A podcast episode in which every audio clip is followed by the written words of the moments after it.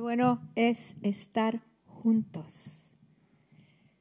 Como dijo Alfonso, pues esperamos que hayáis descansado bien y si no, pues esta noche también hay oportunidad, ¿no? Cada día es un día nuevo, cada día es una nueva oportunidad para conocerle, cada día es una nueva oportunidad para servirle. Estamos empezando una nueva serie hoy que se titula ¿Y tú quién eres? Es tan importante saber quién somos en Dios y que Él tiene un propósito claro para cada vida. Ahora, a lo mejor yo en esta, esta mañana yo voy a predicar y tú vas a decir, pues eso ya me lo sé, ¿vale? Pero no vivimos como si lo supiésemos. Así que vamos a recibir del Señor este mensaje que quizá lo has escuchado antes y vamos a aplicarlo a nuestros corazones agradecidos a Dios porque Él está en, en un proceso de cambiarnos, de transformarnos, de aclarar nuestras ideas y que nosotros podamos vivir vidas con un propósito claro. Así que es importante que salgas de aquí sabiendo que tú eres una persona de, de valor y yo creo que todos en el mundo en alguna o algún día se han preguntado, ¿qué, qué hago aquí? ¿Mm? ¿Por qué estoy? Y son las preguntas grandes de la vida, ¿no? ¿Por qué existo? ¿Mi vida importa?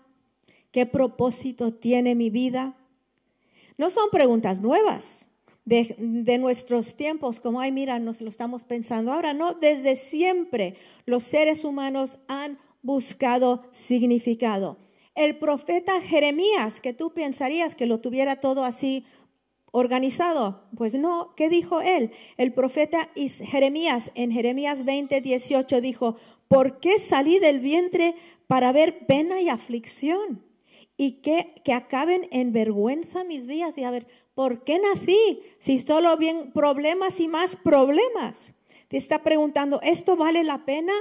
Estos días que te sientes así como un hámster dando vuelta en tu jaula, en el círculo ese, no sé, a lo mejor nadie aquí lo ha sentido, pero yo creo que hay gente que lo siente, ¿no? Como que no avanzas, que solo das vueltas y dices, ¿y esto de qué se, se trata? ¿Qué hago? ¿Por qué lo hago? Pero cuando entiendes que fuiste creado por Dios y para Dios y que Él tiene un propósito para tu vida, entonces ves la vida de otra forma, vives de otra forma. En Efesios 1, 3 a 4 dice, bendito sea el Señor Perdón, bendito sea el Dios y Padre de nuestro Señor Jesucristo, que nos ha bendecido con toda bendición espiritual en los lugares celestiales en Cristo, según nos escogió en Él antes de la fundación del mundo, para que fuéramos santos y sin mancha delante de Él. Ver, ¿por qué existo? ¿Por qué me creó Dios? Dios te creó para amarte. Fuiste creado para ser amado por Dios. A ver, Dios no se encontraba solo en el universo, ¿no? Y quería, uh, quería crear un amigo. No. Pero el corazón de Dios siempre es, es un corazón de familia. Es una, un corazón de relaciones. Es un corazón de amor. Y Él te creó para amarte. Demos, deseaba demostrar quién es y cómo es. Entonces, Dios no hace las cosas por casualidad. Todo tiene un propósito, todo, tú y yo también. Y Él creó al mundo con un propósito. Este mundo en que vivimos era para que su creación tuviera dónde vivir y donde Él iba a desarrollar su plan de la relación de amistad, crear una familia, según nos escogió en Efesios 1, 3, 4. Según nos escogió en Él antes de la fundación del mundo para que fuéramos santos y sin mancha delante de Él. Ahora, la Biblia no dice que Dios es, ah, que, que la, perdón, la Biblia dice que Dios es amor. No dice que Dios tiene amor, no, no dice que Dios es amor, es su esencia. Él es amor. Dios es amor y estamos aquí para ser amados. Ahora entonces, ¿Qué es el motivo de estar aquí? Estás aquí para ser amado por Dios y solo encontrarás el propósito de tu vida cuando el amor de Dios es el punto de partida de tu búsqueda, de tu propósito. Ahora, hay personas, seguro, que dicen, pues yo sé que Dios me ama, pero no vives como si lo supieses. Porque cuando tú tienes esa seguridad de ser amado, vives de otra forma. Entonces, ah, hemos estado leyendo, repasando el libro de, Rick Warren de Vida con propósito, pensando en, esto, en, en esta serie. Y él hace, habla de tres niveles de existencia. Dice, modo sobrevivencia, que son personas que, que sobreviven, existen, se levantan, trabajan, se acuestan, viven para el fin de semana, ¿no? viven un poco anestesiados para sobrevivir, viven entre cañita y cañita, salida y salida, existen.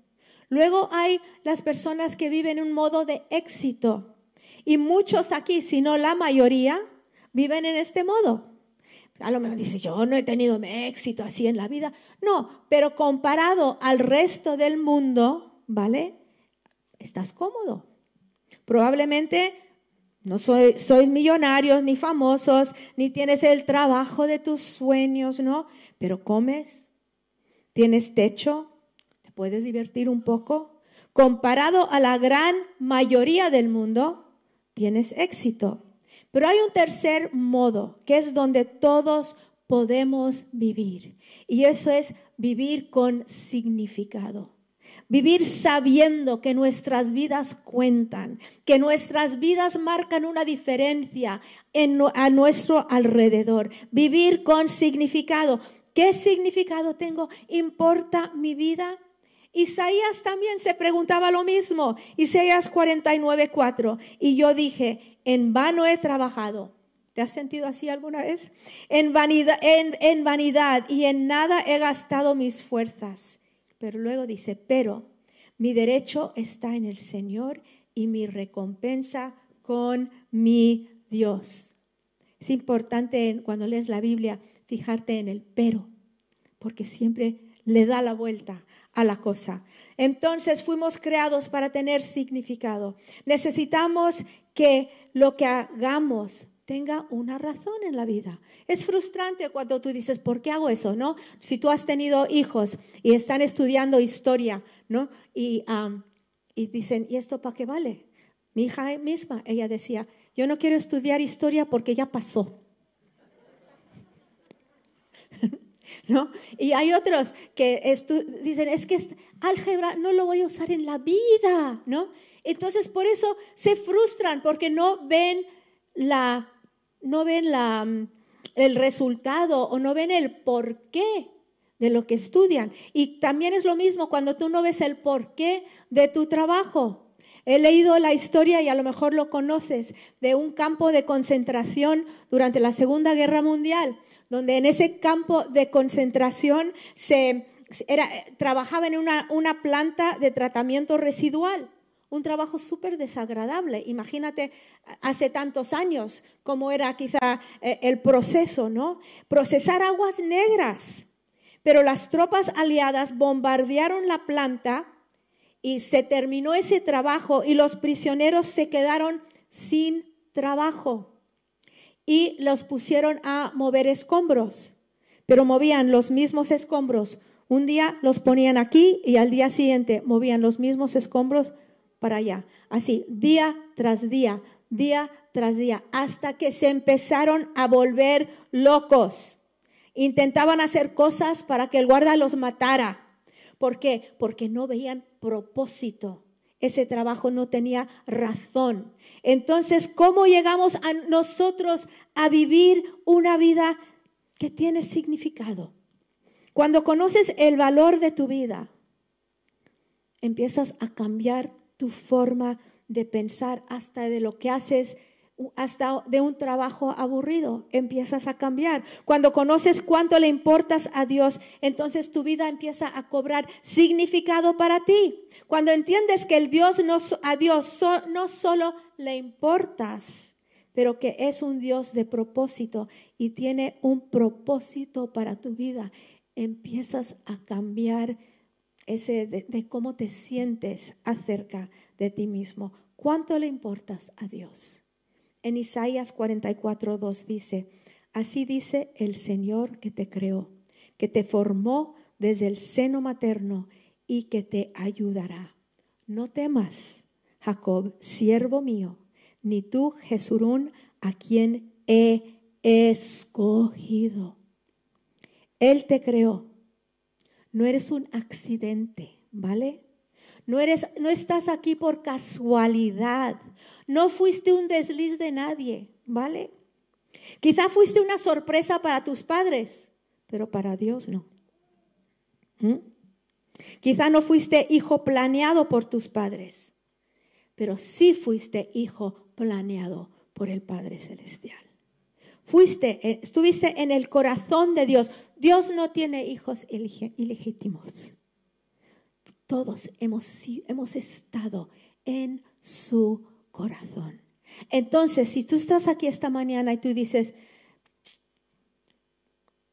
fui una, sorpresa, no fui planeado, sí fuiste planeado. Sabes, ah, yo a veces pienso en Flores. Flores, nuestro, nuestro amado, el que ah, miembro de la iglesia, que no creo que está aquí ahora, que fue anciano y en el liderazgo durante muchos años. Él es uno de nueve hermanos y ocho son varones. Entonces, cuando nació él, el quinto varón, otro chico, ¿no? Pero Dios lo tenía en su corazón. Entonces, tú fuiste, yo fui escogidos por Dios planeados por Dios, con un propósito, con un significado, porque tú formaste mis entrañas, dice el Salmo 139. Me hiciste en el seno de mi madre, te alabaré porque asombrosa y maravillosamente he sido hecho. Maravillosas son tus obras y mi alma lo sabe muy bien. No estaba oculto de ti mi cuerpo cuando en secreto fui formado y entretejido en las profundidades de la tierra. Tus ojos vieron mi embrión y en tu libro se escribieron todos los días que me fueron dados cuando no existía ni un solo de eh, uno solo de ellos. Dice, te alabaré porque asombrosa y maravillosamente he sido hecho. Maravillosas son tus obras y mi alma lo sabe muy bien. Cuando te mires al espejo mañana, di, maravillosas son tus obras. Maravillosas son sus obras. No solo te creó para amarte, que eso es ya fantástico. Has, ha estado, y has estado siempre en sus planes, fantástico. Él te conoce bien, sabe todo de ti y te sigue amando. Esos secretos, Él ya lo sabe. A veces nos acercamos a Dios y decimos, Dios, no sé si contarte esto, ¿no? Pero Él sabe todo, ¿no? Él nos conoce y nos sigue amando. Y Él tiene planes para ti. Él te ama, pero no solo te ama ahora. Sus planes son eternos. Tú eres eterno, tú vas a vivir para siempre. Yo voy a vivir para siempre. Y Dios desea que sepas cuánto te ama y que sus planes perduran, no terminan cuando termina esta vida, no terminan el día que te mueres. Él tiene un propósito eterno también para ti. Salmo 33, 11 dice, el consejo del Señor permanece para siempre los designios de su corazón de generación en generación. Permanece para siempre. Fuiste creado para ser amado por Dios. Fuiste creado para ser amado para siempre, por siempre, creados para vivir para siempre. Tienes, también ha puesto eternidad en los corazones de todo el mundo, dice en Eclesiastes, Eclesiastes 3:11 también ha puesto la eternidad en sus corazones. ¿Sabes que no hay cultura, no hay tribu en el mundo que no ha pensado en la eternidad? Que no ha pensado qué pasa después. ¿Por qué? Porque Dios ha puesto esa semilla de eternidad en nuestras vidas. Ese querer saber para que le busquemos, para que Él pueda encontrarse con nosotros. Él te creó. Él te creó para amarte, te conoce bien, sabe todo de ti y te sigue amando tanto que Él quiere que estés con Él por toda la eternidad. Eso es impresionante. Cuando empiezas a entender que fuiste creado para la eternidad, cambia tu forma de vivir y cambia lo que deseas. Cuando tú tienes la eternidad en tu corazón, y a lo mejor te cuesta, a lo mejor te cuesta pensar en la eternidad. A lo mejor se parece tan lejano eso y tu vida, tus circunstancias, tu situación, la vida que vives es tan real. Pídele, Señor, ayúdame a ver la eternidad, que voy a vivir para siempre, que este mundo en que vivimos es como una, yo qué sé, un, un, polvito, un, una, una piedrita en comparación a montañas y montañas y montañas de rocas. Diferente. Empezamos a vivir de una forma diferente cuando vemos la brevedad de la vida. Dices, bueno, se me está haciendo largo, ¿eh? Pero Dios quiere darnos esa revelación de la eternidad. Tus valores cambian y manejas de forma diferente las situaciones de la vida, las relaciones, tus metas cambian, tus actividades cambian. Cuando tú empiezas a ver las personas a tu alrededor como personas que van a vivir para siempre, cuando empiezas a ver tus niños como seres eternos, que esas personitas en tu casa que, que te despiertan a medianoche van a vivir para siempre. Dices, ya, pero las noches ya se me parecen eternas, ¿no? Pero vamos, empezamos a ver de otra forma la vida y las circunstancias. Cuando, cuanto más te acercas a Dios, algunas cosas que considerabas tan grandes no son tan grandes. Y cosas que veías pequeñas crecen en importancia. Usas tu dinero, usas tu tiempo con más sabiduría. Tus prioridades cambian. Vas a vivir para siempre. Aquí invertimos en la eternidad. Aquí ensayamos para la eternidad. Es imposible medir o imaginar la eternidad. Y comparado a nuestra vida aquí, que es un abrir y cerrar de ojos, pero en ese abrir y cerrar de ojos hay consecuencias que duran para siempre. Entonces la respuesta a la pregunta, ¿por qué existo? ¿Por qué me creó Dios? Él contesta, yo te hice para amarte. Por eso estás vivo. Vamos a vivir como personas amadas. Cuando tú ves un niño que tiene esa seguridad del amor de sus padres, lo notas que es un niño seguro.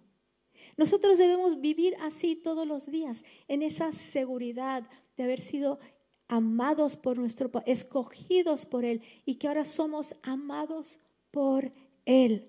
Él nos hizo para amarnos, por eso existimos. Y la respuesta sobre el significado de mi vida, ¿importo? Él contesta, me importas tanto que he hecho una forma para que tú vivas conmigo para siempre, a través de mi Hijo Jesús, a través de la muerte, la resurrección de Jesús.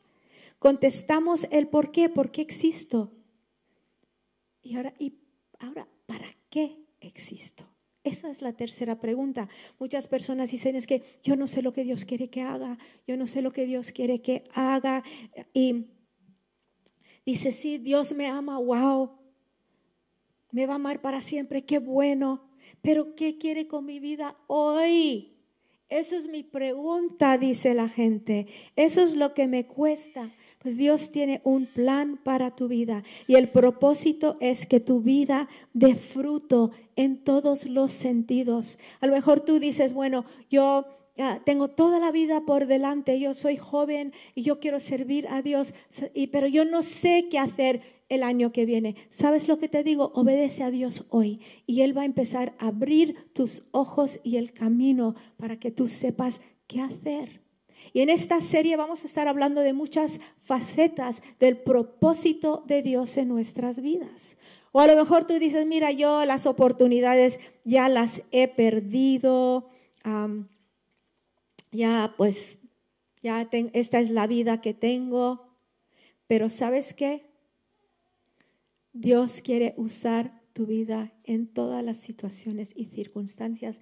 Tengas 15 o tengas 100, Dios puede usar tu vida y quiere usar tu vida para afectar el ambiente donde tú te mueves, para afectar la situación donde tú estás. Dios nos creó con propósito y a propósito.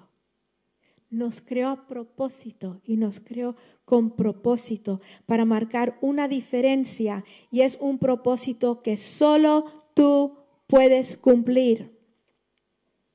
Eres único. No hay nadie como tú. Eres única. No hay nadie como tú. Nadie puede tocar las personas que tú puedes tocar. Nadie tiene la influencia que tú tienes. Dice, bueno, yo no tengo mucha influencia. Nadie tiene la que tienes. Nadie conoce la gente que conoce. Nadie se mueve donde tú te mueves.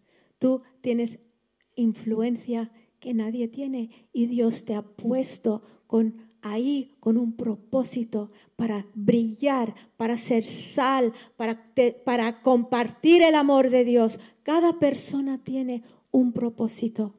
Y en, estas, en esta serie, cada domingo, hemos pedido a alguien que baje, así que Rebe, si puedes bajar, que tiene que ver con este tema, el de hoy. El de hoy es propósito. Entonces, yo dije, ¿quién ha encontrado ya su propósito en la vida que es más joven que yo? Así que, Rebeca, a ver, puedes coger ese micro de tu padre y todo tuyo.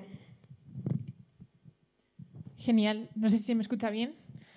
Soy más joven, pero no tan guapa como tú, Rebeca. Sí, eso sí, eso sí. Pues cuando Rebeca me pidió que, que compartiese cómo había encontrado el propósito en mi vida, Espíritu Santo está aquí.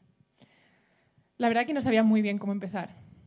Así que para los que no me conocéis, soy Rebeca, tengo 22 años, en unos pocos meses cumplo 23. Soy graduada en Derecho y Relaciones Internacionales, soy hija de, unos padres maravillosos, una familia pastoral. Entregué mi vida a Cristo cuando tenía, no sé, entre 5 y 8 años. Estaba intentando acordarme de la fecha exacta y, no me acuerdo. También recibí el bautismo del Espíritu Santo en ese mismo día y la verdad que, que encontrar el propósito no es tan fácil como parece. Y tener propósito en tu vida no es garantía de que todo te vaya a ir bien, solo de que todo tiene sentido.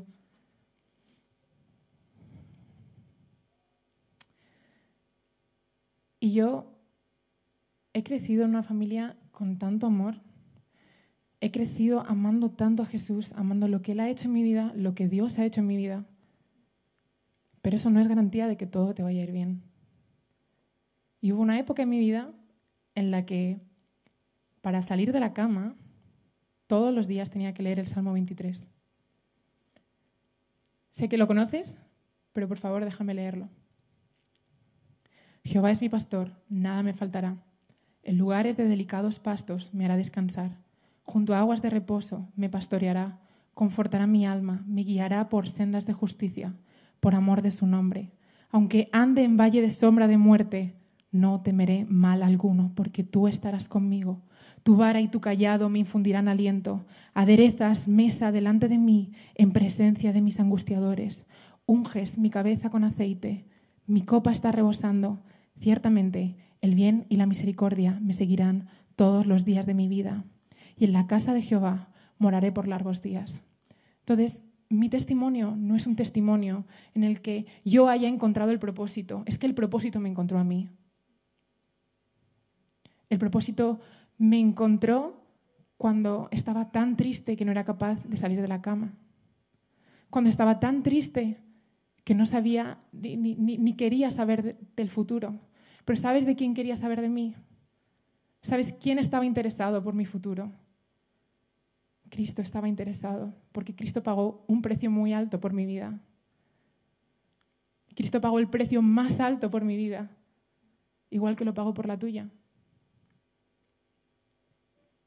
¿Y sabes qué? Hay algo que te puedo garantizar, que va a haber muchas cosas en tu vida que no vas a entender, pero vas a dejarte guiar por quien sí entiende todo y sabe todas las cosas.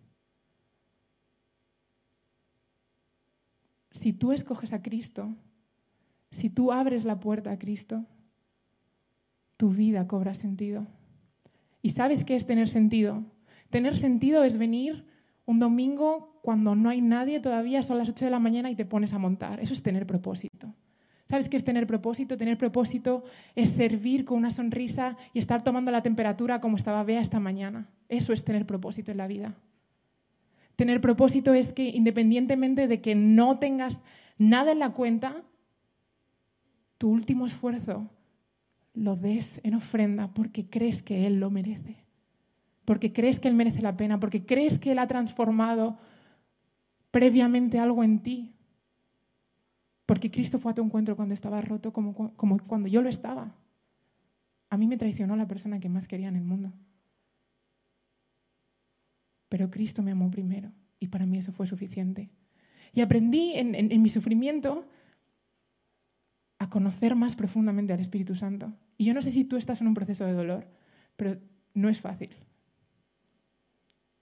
Pero te invito a que conozcas al Espíritu Santo como consolador. Eso va a dar sentido a tu vida. Va a dar sentido que tu vida no esté condicionada a tus circunstancias. Que tu vida tenga un sabor a eternidad. Y que la gente te vea y diga, el gozo que tú tienes, yo lo necesito en mí. ¿Y sabes qué puedes decir? Mira, el gozo que hay en mí es Cristo. Porque a lo mejor tus circunstancias son horribles como las eran las mías. Y estaba esta mañana, justo antes de venir, diciéndole, mira, Señor, honestamente tengo un caos en la cabeza, quiero contar tantas cosas, quiero explicar lo que es tener propósito, quiero, quiero, quiero que te vean en mí, ¿no? Y, y hace un tiempo, cuando estaba muy triste, escribí un poema y me gustaría compartirlo con vosotros. He estado pensando en seis, en 365 días pasados, sentada a la mesa en el valle de los huesos secos. He pasado y me ha pesado un duelo, dolor, angustia y miedo de no reconocerme en quién he sido, atada en témpanos de hielo.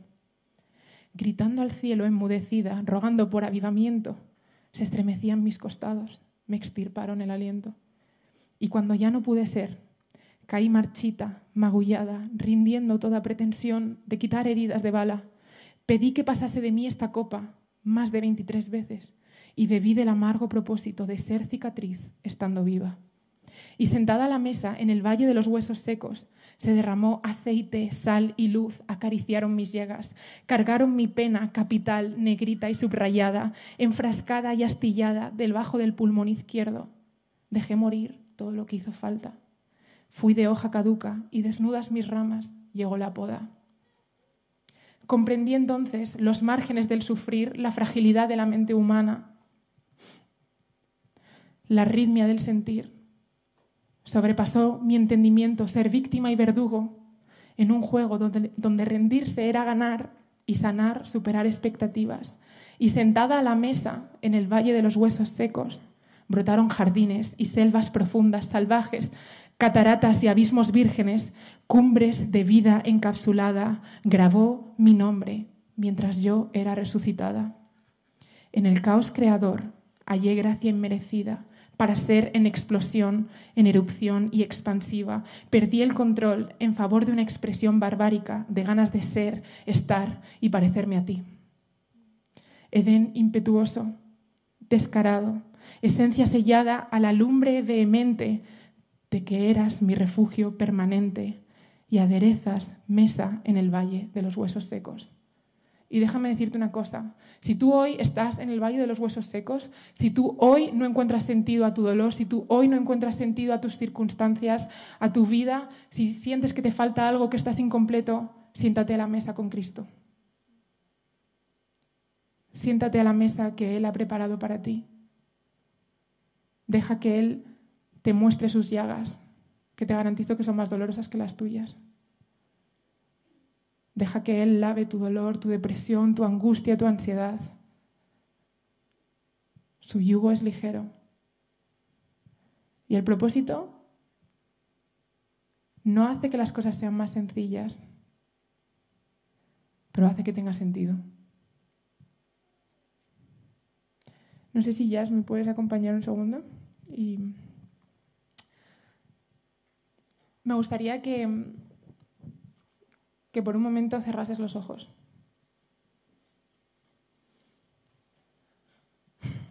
Y que tú te vayas imaginando cuáles son tus huesos secos. ¿Qué son las cosas que te quitan el propósito? ¿Qué es aquello que te está cargando, que te está lastrando? ¿Qué es lo que no te deja avanzar? ¿Cuál es esa falta de perdón, ese odio? No sé, ¿cuál es tu atadura, tu pecado?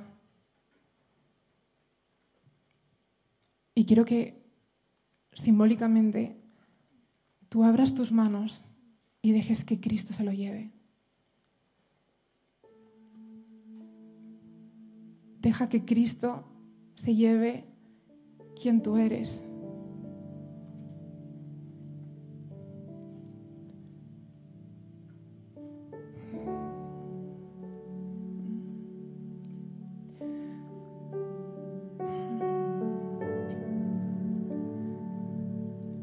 Mira, no hay circunstancia lo suficientemente grande para Cristo.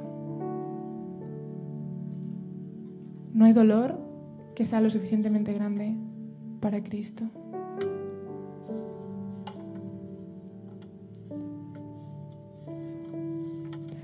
Si es la primera vez que estás aquí y todo esto te parece un poco locura, lo es, honestamente estamos todos un poco locos. Pero es que Cristo ha dado tanto sentido a mi vida. Es que la eternidad es mi propósito. Pero ya no solo la mía, sino la tuya. Y si estás aquí y no sabes quién es Cristo, y no sabes si tiene sentido, no sabes a dónde vas a ir, no sabes nada de la eternidad, no, no. Y todo te carga, todo te ocupa, todo te preocupa. Ahora que todos tenemos los ojos cerrados y hay intimidad, yo te pido que puedas levantar tu mano. Tranquilo, nadie te va a grabar, nadie te va a coger, no, no va a pasar nada así extraño. Simplemente quiero que, que Cristo vea esto como, como una señal de rendición y me gustaría orar por ti. Gracias por tu mano. Vamos a orar, ¿vale? Te pido que, repitas conmigo la oración y así acompañamos a estas personas que, que vayan a estar haciendo la oración por primera vez. Gracias, Padre, por haberme encontrado. Gracias por darme propósito. Yo te pido que tú tomes mi pecado. Perdóname. Límpiame. Llévate mi dolor Llévate mi carga, llévate mi ansiedad. Toma el control de mi vida. No quiero vivir sin ti. Quiero que seas mi Señor y mi Salvador. Quiero que des sentido a mis días, a pesar de mis circunstancias. Quiero tener gozo. Lo mejor no te conozco, pero te amo. Toma mi vida y haz con ella lo que quieras.